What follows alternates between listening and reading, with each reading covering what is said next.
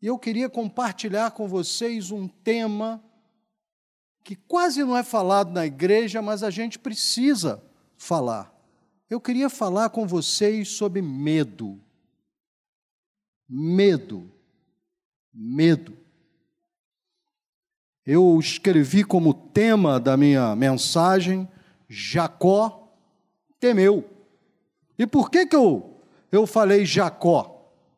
Porque, gente, vamos falar, Jacó faz parte do famoso trio: Abraão, Isaac e Jacó. Né? Linha de que passa, né? linha, de, linha central. Abraão, Isaac e Jacó é, são os caras.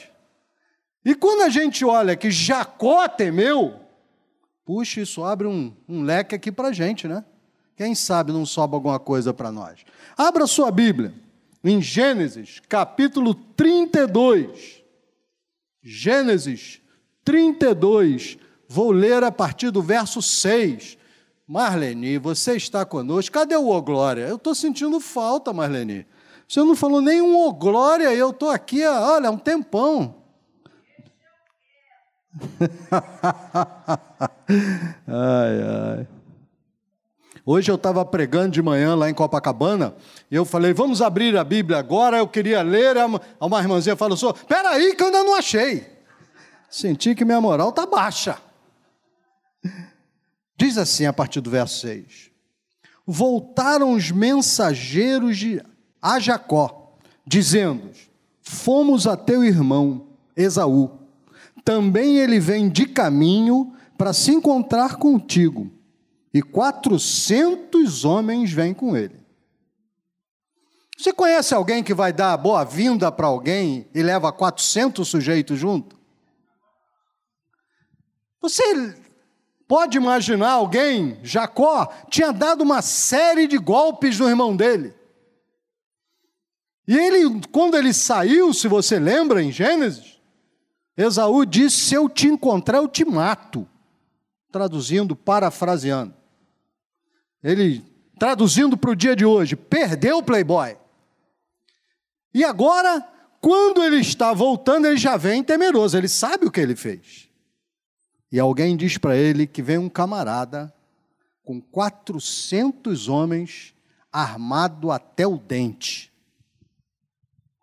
Continuando.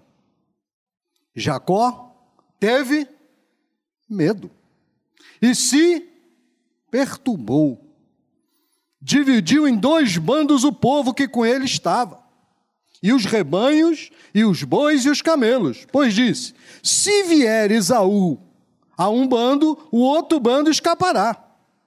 E orou Jacó. Vamos ver essa oração para Deus. Deus de meu pai Abraão, Deus de meu pai Isaque, ó Senhor que me disseste, torna a tua terra a tua parentela e te farei bem. Sou indigno de todas as misericórdias e de toda a fidelidade que tens usado para com teu servo, pois com apenas o meu cajado atravessei esse Jordão. Já agora sou dois bandos. Livra-me das mãos do meu irmão Esaú, porque eu o temo, eu tenho medo para que não venha ele matar-me e as mães com os filhos. E disseste: Certamente eu te farei bem, e dar-te-ei a descendência como areia do mar, que pela multidão não se pode contar. Você viu o que ele falou com Deus? Senhor, eu estou com medo. Senhor, eu estou apavorado. Me dá mais som aqui que eu sou surdo, senão eu começo a gritar, daqui a pouco minhas amígdalas caem aqui. Eu tenho medo de a, a amputação das amígdalas. Então, ele vai orar e ele não esconde de Deus que ele está com medo. Então, hoje eu queria compartilhar com vocês, eu vou dividir a mensagem em dois, dois momentos. No primeiro momento, eu quero acabar, esse texto acaba com pelo menos três mitos, que é muito pregado na igreja. E nós precisamos aprender com Jacó e desfazer três mitos. E no segundo momento, eu vou falar a você como você deve enfrentar os seus medos. Primeiro mito que eu queria desfazer nessa noite. Pessoas que creem não têm medo. Mito. Mito. Pessoas que creem são pessoas normais. Pessoas que creem são pessoas que sofrem ataques de todos os lados, de todas as maneiras, como todos nós. Meus irmãos, você acredita que se você hoje estivesse na Ucrânia, metido numa trincheira, e ouvisse um míssil vindo na sua direção, você não teria medo? Nós teríamos medo, é natural. Um dia eu voltava para casa do meu escritório, eu e Erlen. Erlen dirigindo, que nós temos um, tínhamos um acordo onde toda vez que nós andávamos de carro junto, ela dirigia. Porque Erlen é uma daquelas caronas que só o poder de Jesus Cristo, transformador e libertador do Senhor. Então, como eu vi que a gente ia acabar se divorciando por causa do carro, eu disse para ela: irmão, não fale nada, apenas pisca o olho para mim. Sim para uma piscada, não para duas piscadas. Eu sou carona sindicalizado. Sabe, aquele treinado, tenho quatro pós-graduações, eu não falo nada. A única coisa que eu faço é que eu, eu freio junto. É a única coisa que eu falo. Mas, Erle não é assim. Então ela vinha dirigindo. Naquela época, você para pegar a linha amarela para ir para Jacarepaguá, você entrava naquela comunidade que tem ali perto do Caju, não sei que comunidade é aquela, e na hora que Erle entra, está saindo o bonde. Quem é do Rio, você que está em casa talvez não saiba, do mundo inteiro, e eu prefiro não falar para você. Saiba, o bonde é algo que você não quer encontrar no Rio de Janeiro. Todo mundo assim, está aqui, sabe o que é o bonde? Os cariocas todos sabem qual é o bonde. Você quer encontrar o bonde?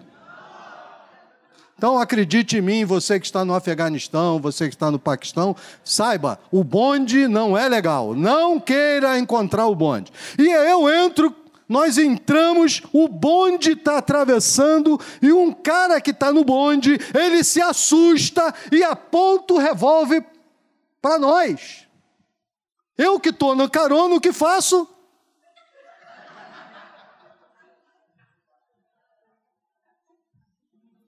O cara se assustou que viu outro carro, deixou, nós passamos. Quando passou, eu encontrei meu bonde pessoal. Você se abaixou, ia deixar eu levar o tiro. Falei, você que dirigia, é uma das obrigações de quem dirige é levar o tiro. Medo.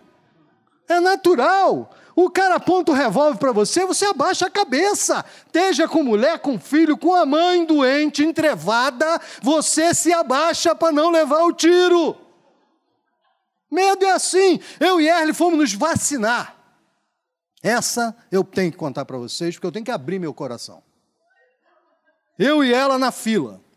De repente me chega um cara do BOP, com aquela roupa toda preta, faca na caveira, aquele negócio que é, colete à prova de bala, um fuzil, pistola, um monte de troço pendurado. Eu acho que era uma granada, duas bombas atômicas. Eu sei que o cara estava lá com aqueles troços pendurados. Fura a fila, deixa eu e ele, dois velhos caquéticos. Fura a fila, vai lá dentro, daqui a pouco sai todo mundo que está de lá dentro, sai, fecham a porta, e nós aqui tudo olhando para a cara do outro. Vai haver um homicídio triplamente qualificado aqui. Ninguém escapa. Daqui a pouco, abre a porta, sai o cara do BOP com o fuzil dele, entra no carro e vai embora. Quando eu vou vacinar, pergunto: o que, que houve? A mulher fala para mim: é que aquele moço da PM tem medo de injeção. O cara do BOP, que entra dando tiro e recebe tiro, fechou a porta para tomar vacina nos glúteos. Medo a gente não explica. Medo é medo. Existem os medos naturais e os medos que são doentios. Você, se tiver um medo natural, se você está com medo de como é que você vai enfrentar uma situação, saiba, você não é uma pessoa única e exclusiva que tem medo. Moisés teve medo e fugiu do Egito. Elias teve medo e foi parar no Horebe. Pedro teve medo. Todo mundo nesse mundo tem medo de alguma coisa. Eu sou de cascadura e tenho pavor de rato. Não posso ver rato. Eu, se o rato entrar na minha casa, eu subo na cadeira e ele vai matar. Esse é um dos motivos pelo qual ela zomba de mim até o dia de hoje. Segundo mito que eu quero matar nessa noite: pessoas que creem em Deus não tomam providências humanas. Eles creem e isso é suficiente. Jacó fez isso? Não. Quando ele disse, só vem 400 caras aí, ele dividiu o grupo dele, mandou um para não sei onde, fez não sei o quê, mandou gente para ir à frente, vai lá dar um presente para ele, vem aqui, deve ter posto gente espionando para ver se ele, onde ele está. Ele tomou todas as providências. Irmão, crer não acaba com bom senso. Bom senso é de Deus. Bom senso é algo que nós precisamos ter. Se eu não sei se eu pago, se eu tenho condição de pagar, eu não compro. Eu me lembro que um homem na BI deu um testemunho muito. Alguns sapatos são até pecaminosos e tão feios, mas fora isso, comprar sapato com mulher é pecado, porque você peca não é? Ou nós, homens, não peca? Me traz aquele, mais aquele, aquele rosa, aquele não sei o que lá, e você começa a ficar envergonhado. No final de 800 pares de sapato, elas viram e dizem: Não, não gostei, não. Depois eu vou ver mais um pouquinho, depois eu volto aqui. Dá vontade de morrer. Você, meu amigo, perdoe, eu sei. Ela é mulher, é minha mulher, eu tenho que aturar, Senhor. Você não precisa, pode falar alguma coisa, eu não vou brigar com você. Porque não é assim? Mas o camarada foi lá e não comprou o sapato. E ele testemunhou o seguinte: quando eu, um mês depois, eu perdi o meu emprego. E aquele dinheiro fez toda a falta para mim. Houvesse eu pago em prestações, eu não tinha como pagar. Não é questão do sapato. Não é questão, é a questão do bom senso. Portanto, se você é crente, se você crê em Jesus, se você é ungido do Senhor, se você tem uma experiência, não faça loucuras. Há momentos, e aqui eu vou abrir, em que você vai ter que dar passos de fé. E Deus vai deixar você tomar passo de fé. Mas em 98% das vezes, você vai ter que usar a inteligência que Deus te deu para não fazer besteira. Há um pregador que eu recomendo um livro dele chamado A Vida Ideal. É um pregador do século XIX chamado Henry Drummond. E ele vai explicar a você que há momentos na vida em que Deus não fala contigo. E o que, que você faz quando Deus não fala? E o conselho de Henry Drummond é: siga a sua vida normalmente, que com certeza Deus vai te guiar até a decisão correta. Terceiro mito que eu quero tirar nessa vida aqui hoje dos irmãos, pelo texto que nós lemos. Ter medo, alguns pregam, ofende a Deus. Não, ter medo não ofende a Deus. O que ofende a Deus é a incredulidade. O que ofende a Deus é não estar diante dele e crendo que ele é capaz. O que ofende a Deus é eu ter um medo que é maior que Deus na minha vida. Isso ofende a Deus. Ter medo, não. Ficar assustado, não. Isso não ofende a Deus. Vá até o Senhor e confesse que você está com medo em nome de Jesus. Seja macho. É, macho gospel. Muita gente prega para você dizendo: não, se você tiver medo, você, Deus jamais vai falar com você. Foi isso que aconteceu com Jacó? Agora, para, porque o capítulo seguinte vai contar quando ele foi cruzar o Jaboque. Ele tinha acabado de fazer essa oração. Aí ele vai cruzar o Jaboque. E acontece aquela famosa história do anjo que vem até ele, ele briga a noite toda com o anjo, e no final, pela manhã, o anjo vira para ele: Você venceu. Você, cara, você brigou comigo a noite toda. Cara, agora eu vou mudar teu nome. Você vai ser Israel, porque você conseguiu, você se, me sobrepujou. Sabe aquela história que você faz com aquela sua criança? Que você deixa ele ganhar o jogo? Depois diz: Nossa, você é muito inteligente. Jacó tinha acabado de dizer: Eu tenho pavor, meu Deus, eu estou com medo. Agora o que Deus faz? Deixa ele brigar a noite toda. E diz: Nossa, como você é corajoso. Você nem sabe o quanto você é corajoso. Sentiu?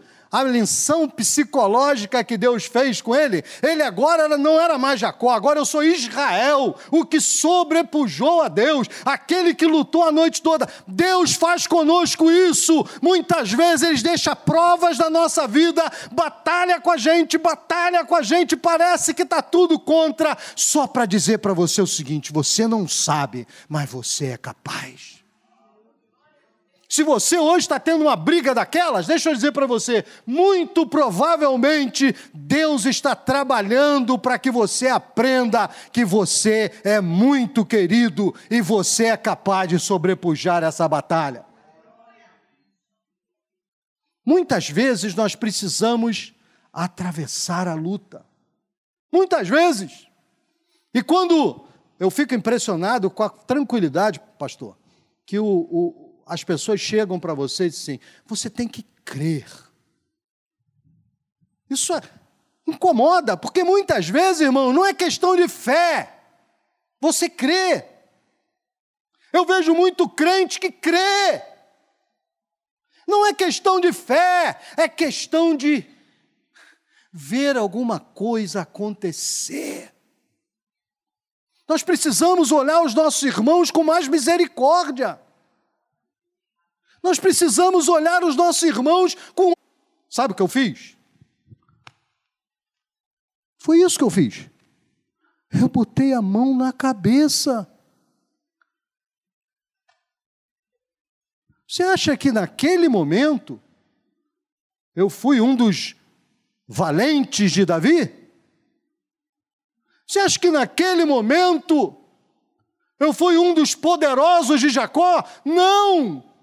Naquele momento, eu fui um ser humano normal e um marido que estava vendo a sua esposa com uma doença gravíssima. Você tem o direito de sentir medo nessa situação. Agora, o que eu não posso fazer é ser derrotado pelo medo. É outra história. Não é ter medo, é não ser derrotado pelo medo. O nosso problema, irmãos, é que quando nós temos medo, a gente paralisa. A gente fica abobado. Eu me lembro que eu vinha nessa estrada de Angra dos Reis, tudo escuro. Eu entro numa curva, velocidade normal, ouvindo uma música no rádio, cantando junto.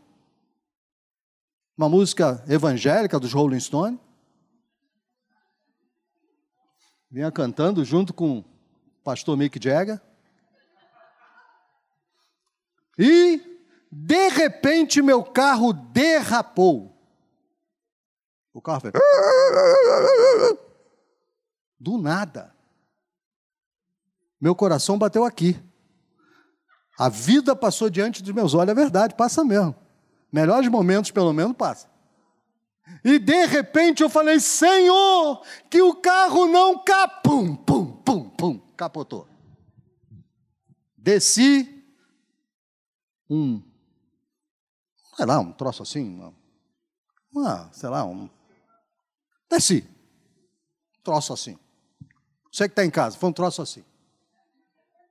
Saiu o carro, plum, plum, plum, pum, bateu lá no fundo num charco, fez plum. E eu olhei do meu lado, tinha um poste.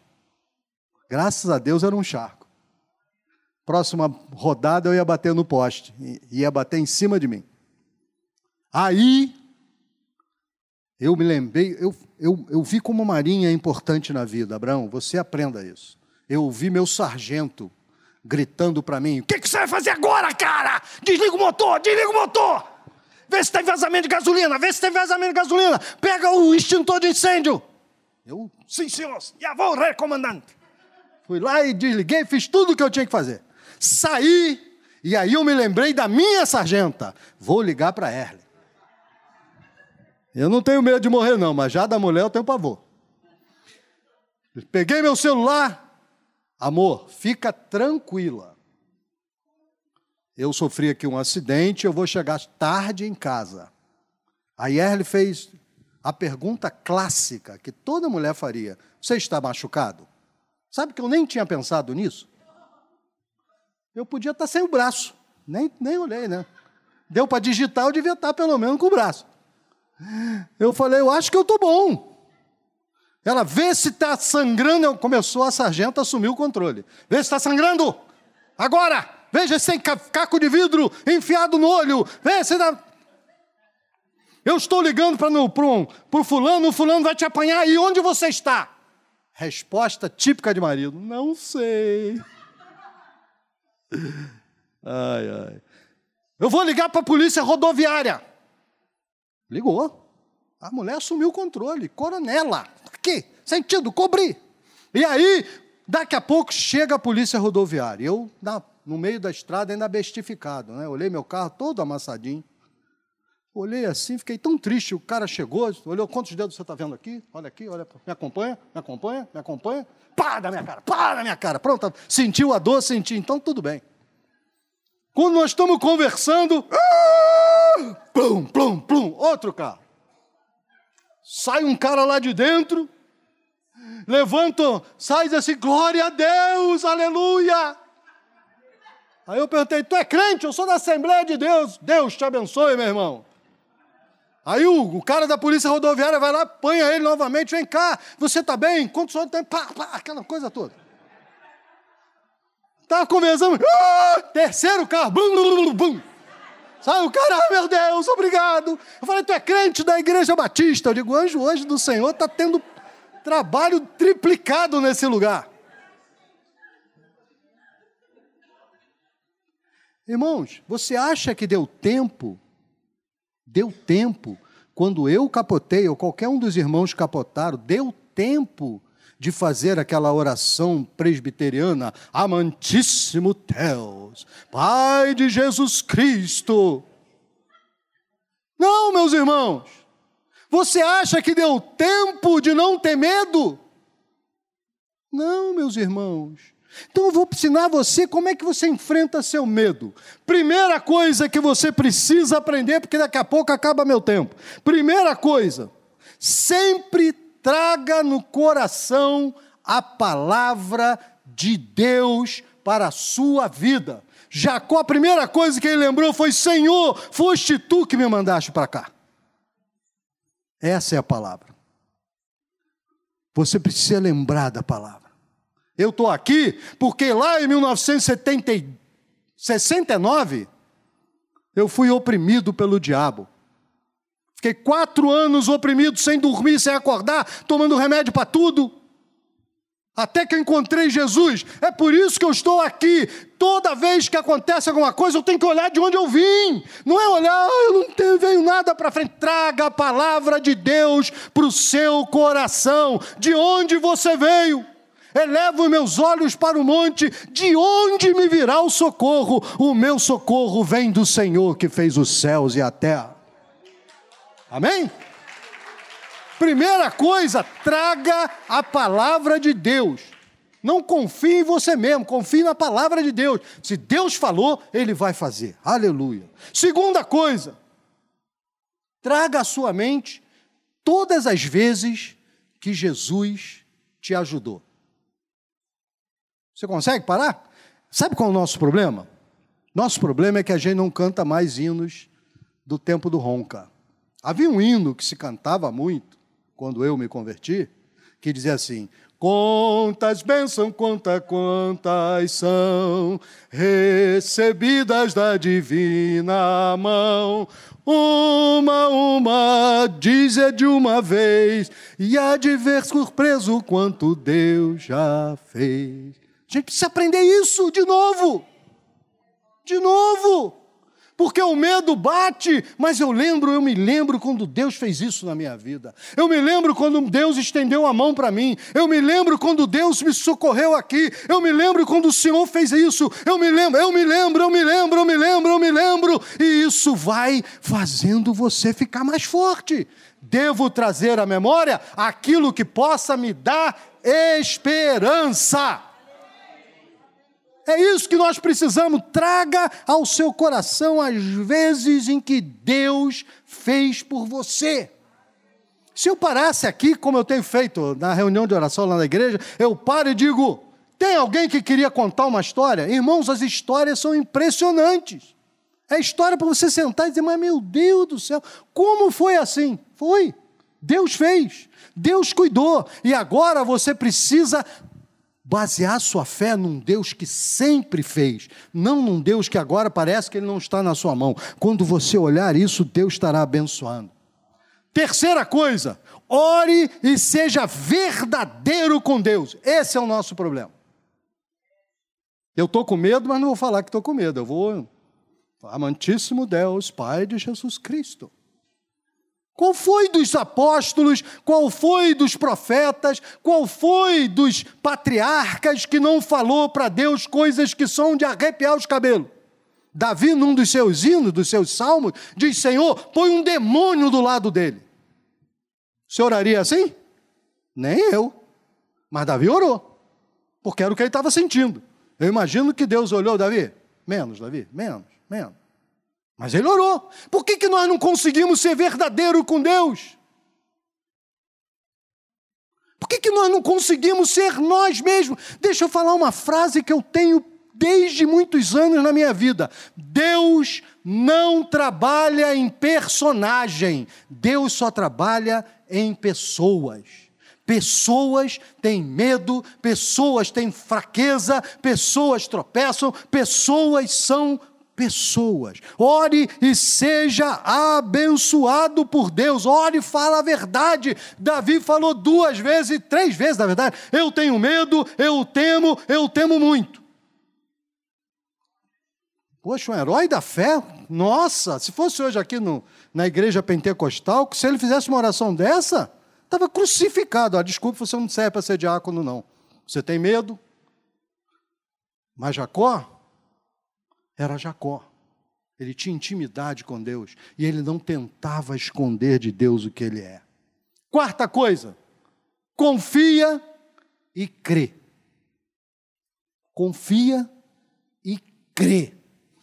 A gente precisa aprender a confiar. Eu não estou vendo. No outro dia eu fiquei com vergonha. Para quem não sabe, minha esposa está com leucemia por causa da leucemia, ela ficou cega. Por causa dessas coisas, ela, ela quase não pode fazer nada. E nós estamos conversando amanhã dessa, tomando café. E eu falei assim, Erlen, quando eu vejo você assim, minha filha, eu fico tão triste, tão triste.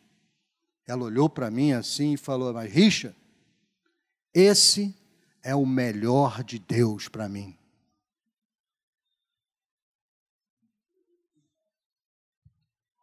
Aprendeu? Eu fiquei com uma vergonha, quase que eu passo meu título de pastor para ela. Pronto, você agora é, eu vou sentar aqui vou tomar conta da casa. Porque você aprendeu o que eu ainda não aprendi. Eu não entendo. Mas quem foi que disse que você precisa entender? Jó perguntou 16 vezes a Deus por quê. Sabe quantas Deus respondeu? Nenhuma. Você não precisa entender, o que você precisa é crer e confiar que esse é o melhor de Deus para você. E por último, para encerrar, para enfrentar seu medo, você tem que perseverar. Você tem que não jogar jamais, jamais jogar a sua toalha, não tem jeito. Eu vou permanecer, eu estou com Jesus, eu vou ficar com Jesus, haja o que houver, custe o que custar, eu vou ficar com o Senhor. Eu queria orar por você nessa noite. Talvez você tenha chegado aqui e essa mensagem foi para você. Você está com medo, está se sentindo meio abatido e o que é pior, está com medo de sentir medo. Não está conseguindo nem às vezes olhar para Deus assim, face a face, porque você está com medo e você se sente culpado por causa disso. Eu queria orar por você nessa noite, eu queria orar por você que está em casa também e que está sentindo todos esses sentimentos que Jacó sentiu. Mas para eu orar por você, eu preciso saber que você é um desses. Por isso eu queria dizer: se você está aqui essa mensagem falou com você, fique em pé onde você estiver, no seu lugar mesmo, fique em pé. Aleluia. Fique em pé. Diga, Jesus, caramba, eu precisava ouvir isso. Jesus, eu precisava ouvir isso. Saí de casa para ouvir isso. Se você olhar para trás, você verá quantas pessoas estão de pé. É nessas horas que a gente vê que Deus está falando conosco. É nessas horas que a gente vê que o Senhor mandou falar. Eu quero estender a minha mão para você, meu irmão. Estender a mão da igreja para você. Dizer, meu irmão, não há, não há vergonha nenhuma nisso. Não há vergonha nenhuma. Crê. Crê somente, porque o Senhor vai fazer. Pastor Paulinho. Pô. Oi, pastor, ora por nós. Irmãos, eu cheguei um pouquinho antes do culto, sentei aqui, e pelo menos uma pessoa chegou para mim e verbalizou com todas as letras: Pastor, eu estou com medo. E quando você começou a pregar e começou a falar, eu falei: É de Deus. Hoje é para a gente sair daqui sem medo do coração. Eu sei que se a gente olhar para os nossos problemas, talvez a gente fique com medo, mas vamos olhar para Jesus. A mensagem já foi pregada. Senhor, louvado seja o teu nome, Pai. Muito obrigado, Pai, porque na tua casa podemos ser nós mesmos, Senhor. Muito obrigado, Pai, porque na tua casa nós podemos dizer: Senhor, eu estou com medo, Senhor, está doendo, Senhor, eu não sei o que vai ser do dia de amanhã. Muito obrigado, Pai, porque na tua casa nós temos liberdade, Pai, para abrir o nosso coração e te dizer o que tem lá dentro, Pai. Nem sempre, Pai, é o que a gente gostaria de sentir, mas é o que vem do nosso coração. Então hoje, Pai, como ministro do Evangelho, como a tua igreja aqui reunida, Pai. Nós liberamos, Senhor Jesus, bênçãos na vida desses, dessas pessoas. Que o perfeito amor, que é Jesus Cristo, possa lançar fora todo medo. Todo medo vai embora do nosso coração, Pai. Senhor, nos ajuda, Pai, a como foi falado aqui, não ficar paralisado pelo medo. Que a gente possa tomar atitudes sabendo que Tu estás conosco Senhor, nós te louvamos, nós te bendizemos, Pai, porque Tu és um Pai amoroso, é um Pai que cuida de nós. Ó oh, Pai, muito obrigado, Pai, porque mesmo quando nós não estamos sentindo, nós temos certeza que Teu amor está cuidando de nós. Talvez alguém aqui, Pai, não teve coragem nem de ficar de pé, por medo. Tu contemplas o coração até desse que não quis ficar de pé porque está com medo, Pai. Medo de ser julgado, medo de olharem para Ele. Tu conheces o nosso coração, Pai. Por isso eu te peço, Senhor Jesus, nos liberta desse medo, Pai. desse medo que nos paralisa, desse medo que deixa a nossa visão turva, nesse medo, Pai, que nos impede de viver, Pai. Nós repreendemos Satanás e todas as suas lanças, seus dardos inflamados, Pai. Blinda o nosso coração, porque agora, Pai, nós estamos rasgando a nossa alma na tua presença. Ouve o nosso clamor, em nome de Jesus. Amém.